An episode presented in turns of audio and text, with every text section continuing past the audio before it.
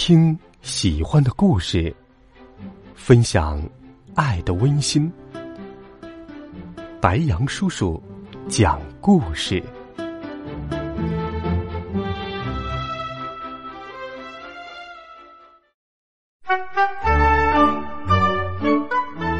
小朋友们、同学们，晚上好！欢迎收听白杨叔叔讲故事。今天，白杨叔叔继续为你准备了《装在口袋里的爸爸》系列好听故事，一起来听《装在口袋里的爸爸之天气控制器》第二十集《猴子的阴谋》。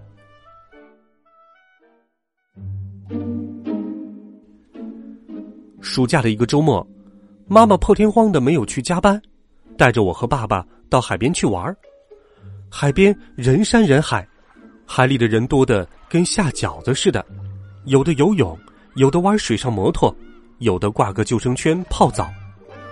沙滩上人更多，有的晒日光浴，有的捡贝壳，有的追逐游戏，有的玩沙滩排球，到处都是欢声笑语。我很想到海里去冲浪。但妈妈怕有危险，不管我怎么说都不让我下海。我只能在沙滩上像比我小很多的孩子那样玩沙子、堆城堡。爸爸怕我无聊，让我把它放到地上，他忙前忙后的帮着我一起堆沙堡。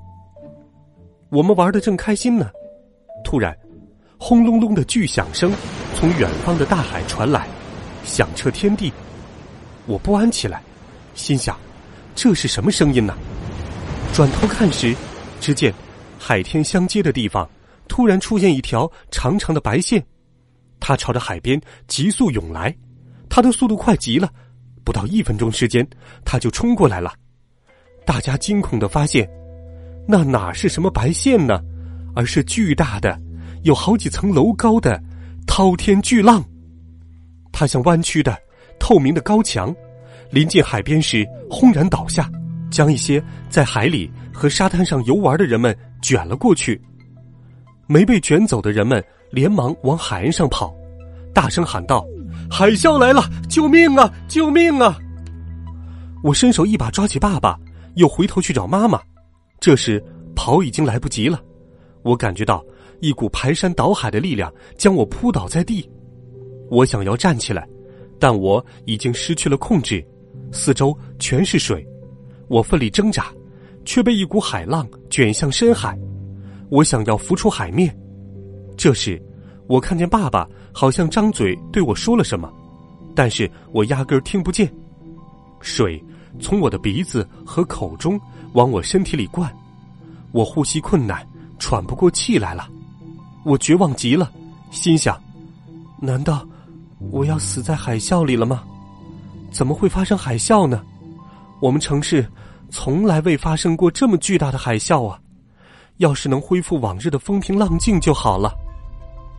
我正想着，风浪突然变小了，我尽力往上游，脑袋终于钻出了水面。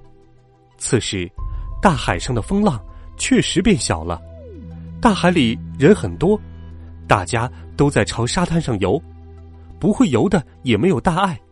因为海水只到一位中等个头的成年人的腰部，怎么回事儿？海啸怎么可能说消失就消失了呢？刚才那场海啸感觉就像是一场噩梦。爸爸小声说：“是天气控制器在起作用。”对呀，因为我手上带着天气控制器呢，所以我想要风平浪静，风浪就变小了。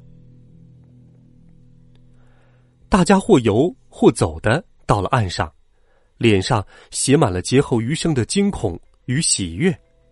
此时，人们再也感受不到大海的慈祥与和蔼。大家看大海的表情，就像是在看着一头会吃人的怪兽，脸上写满了恐惧，因为害怕海啸会再次来临，所以人都以最快的速度离开了。海边的沙滩顿时变得空空荡荡的。妈妈将我紧紧的搂在怀里，泪如雨下，吓死妈妈了！我们快离开这里吧。我们赶回城里，天空中乌云密布，电闪雷鸣，下起了瓢泼大雨。全城风雨飘摇，仿佛世界末日来临。回到家里，爸爸催促我打开电视机，电视上正在播新闻，主持人神情凝重的说：“今天，多国首都发生了重大的天灾。现在，让我们来连线本台驻世界各地的记者，了解当地的情况。”接着，屏幕上陆续出现世界各国首都不约而同发生的灾难的情况。巴黎，一道特大闪电划破苍穹，击中法国人的图腾，高达数百米的埃菲尔铁塔，埃菲尔铁塔被拦腰击断，轰然倒塌。铁塔下的人们见状，惊声尖叫着四处逃跑。伦敦泰晤士河上，伦敦桥车水马龙，许多人站在桥上看风景。突然，龙卷风像巨龙般从天而降。将塔桥击成两段，许多人和车被卷到天上，没有被龙卷风带走的人和车辆则掉落在水里，人们苦苦的挣扎。莫斯科，百年一遇的特大暴雪将红场覆盖，全城停水停电，人们出行困难。华盛顿刮起了超级飓风，树木被连根拔起，路上的车子被掀翻，房屋被吹倒。东京。富士山火山爆发，岩浆滚滚，火山灰遮天蔽日，覆盖了几十平方公里的天空。另外，还有十几个国家的首都和著名城市也遭遇了各种天灾，海啸、山洪、风暴，灾难现场惨不忍睹。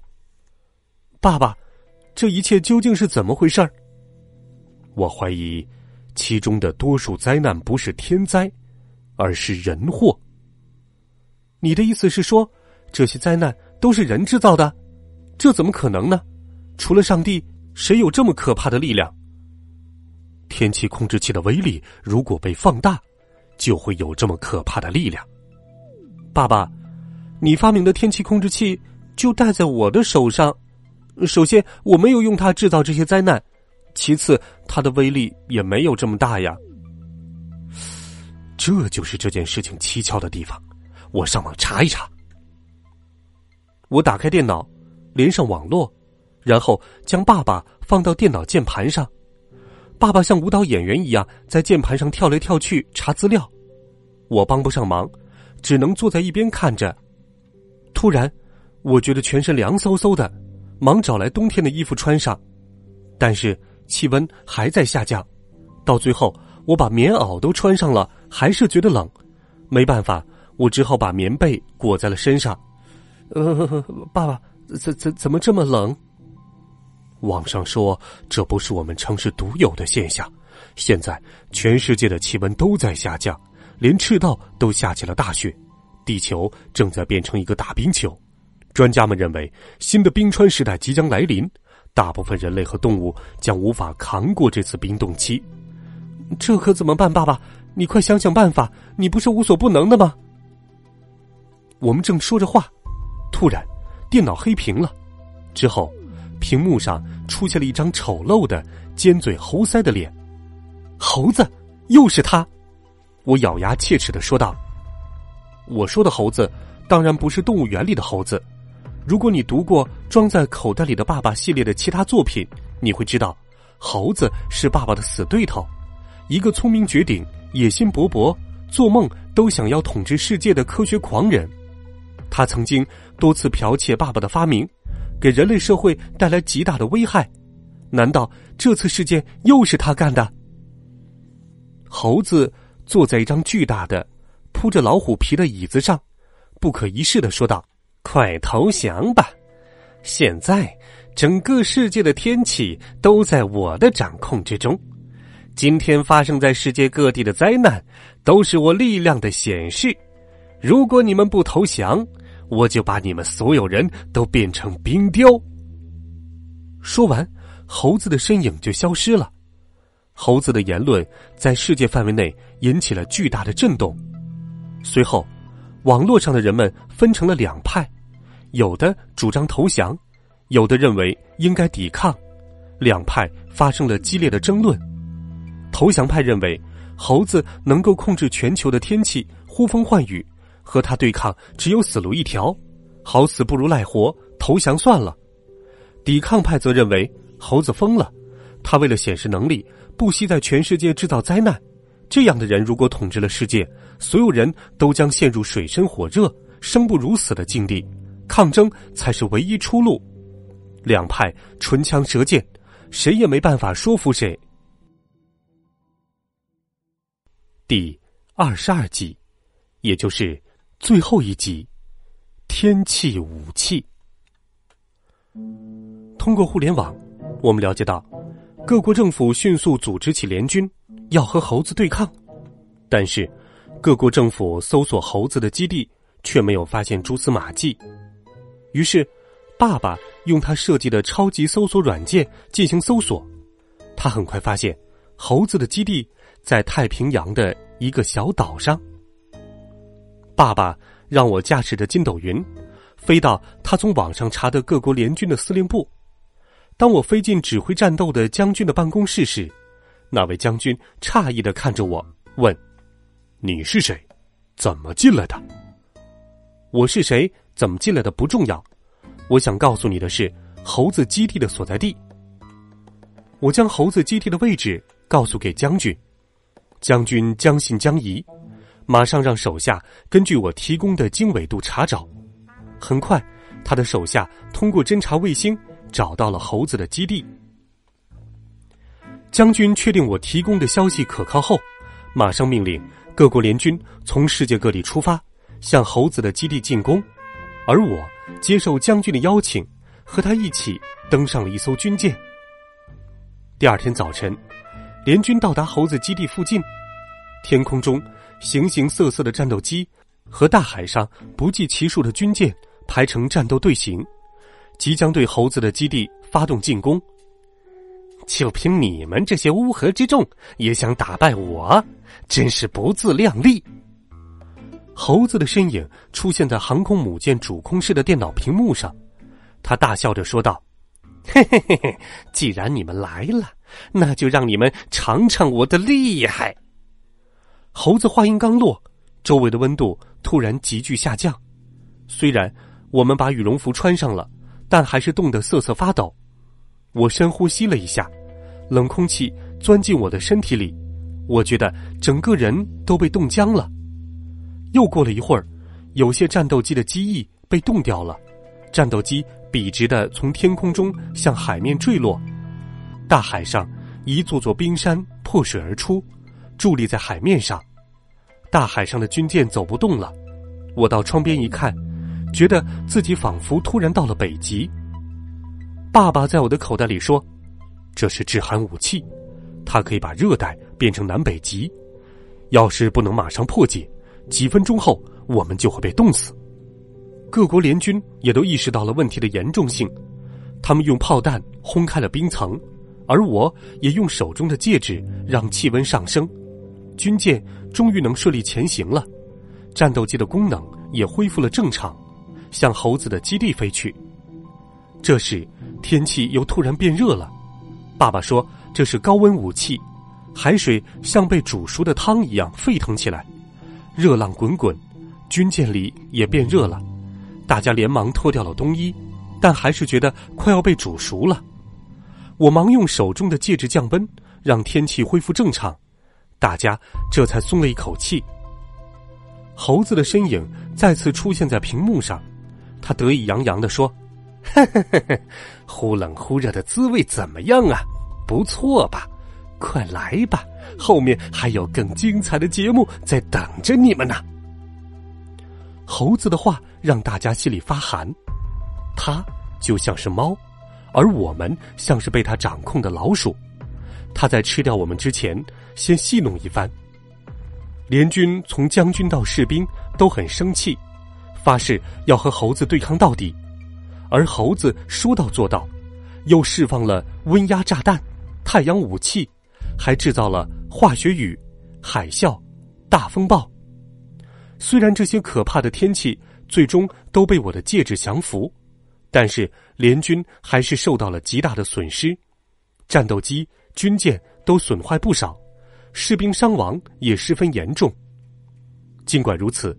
没有人被猴子的天气武器吓到，将军拿起话筒说道：“排除一切困难，全速前进。”飞机和军舰继续朝着猴子的小岛进发。突然，海面上雾气弥漫，越来越浓。很快的，伸手不见五指，士兵们全都变得跟睁眼瞎似的，陷入了恐慌之中。将军下令，飞机和舰船保持安全距离，不要靠得太近。但他很快得到的消息是，各战斗机和军舰上的定位系统、导航系统全部失灵了。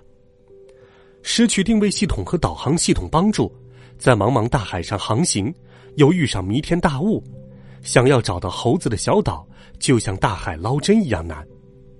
我问爸爸：“大雾是不是猴子制造的？”定位系统和导航系统失灵，是否也是因为猴子？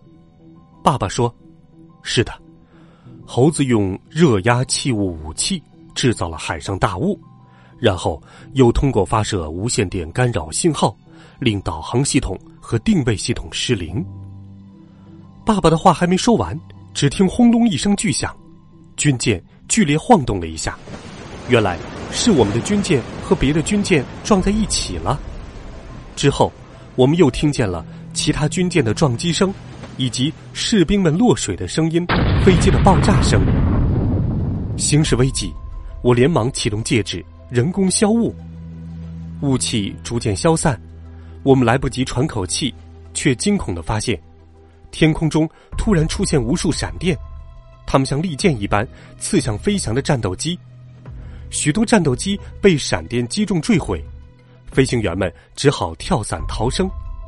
我正要用戒指消除闪电，海面上突然掀起了滔天巨浪，军舰像树叶一般在如山的浪潮中时沉时浮，最后一个大浪将我们乘坐的军舰打翻，我落入到冰冷的海水中，在惊涛骇浪中挣扎。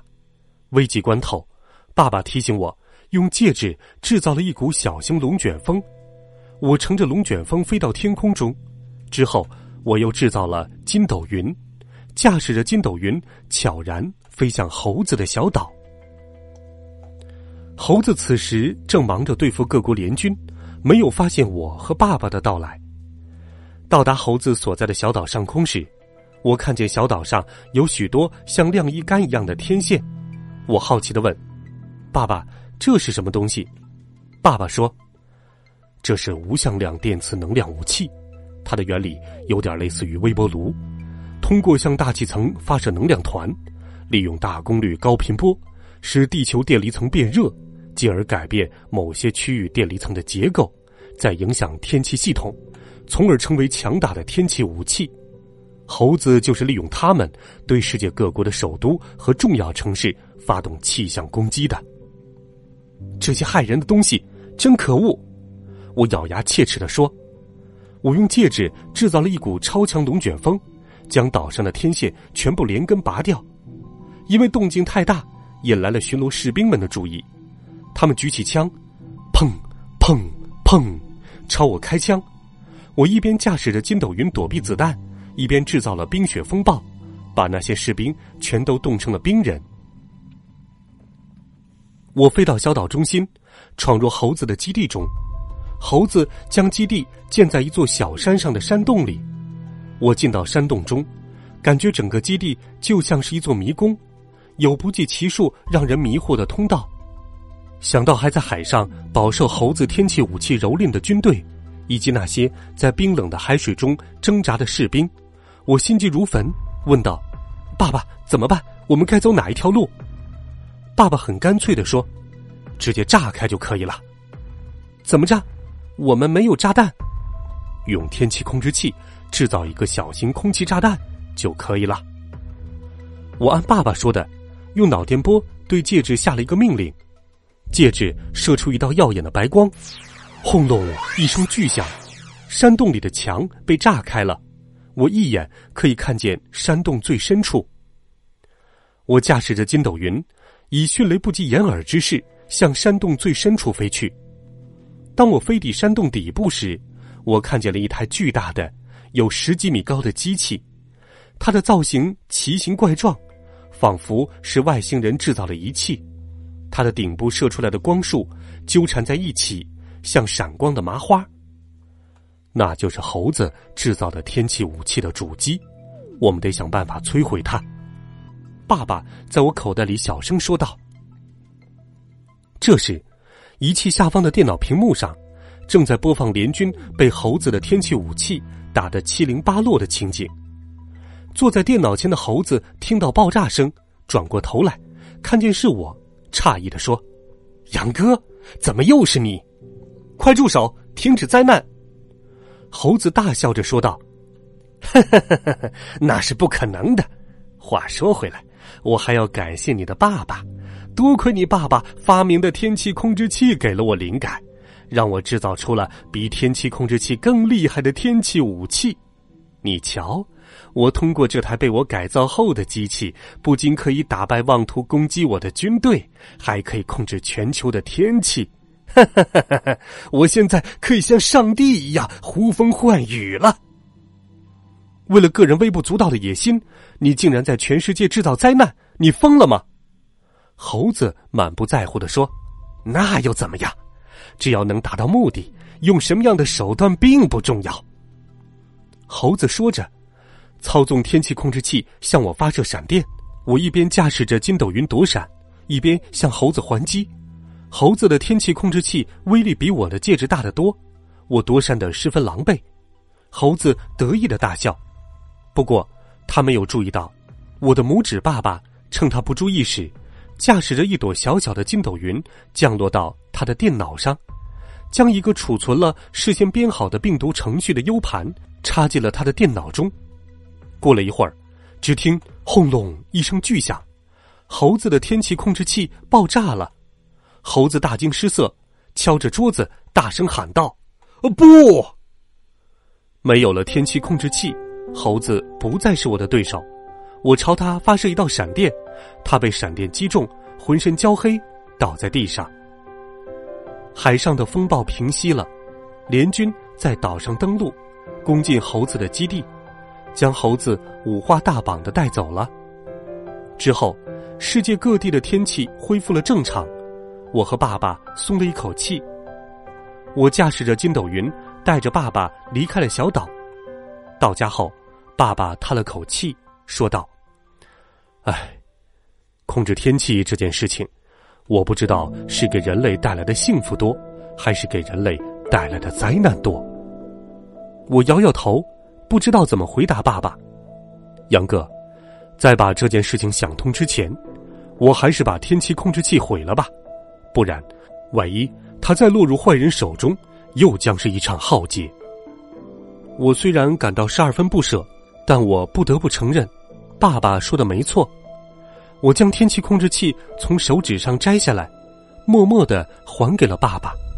爸爸点了一把火，把各个版本的天气控制器以及相关的研究资料全部烧毁了。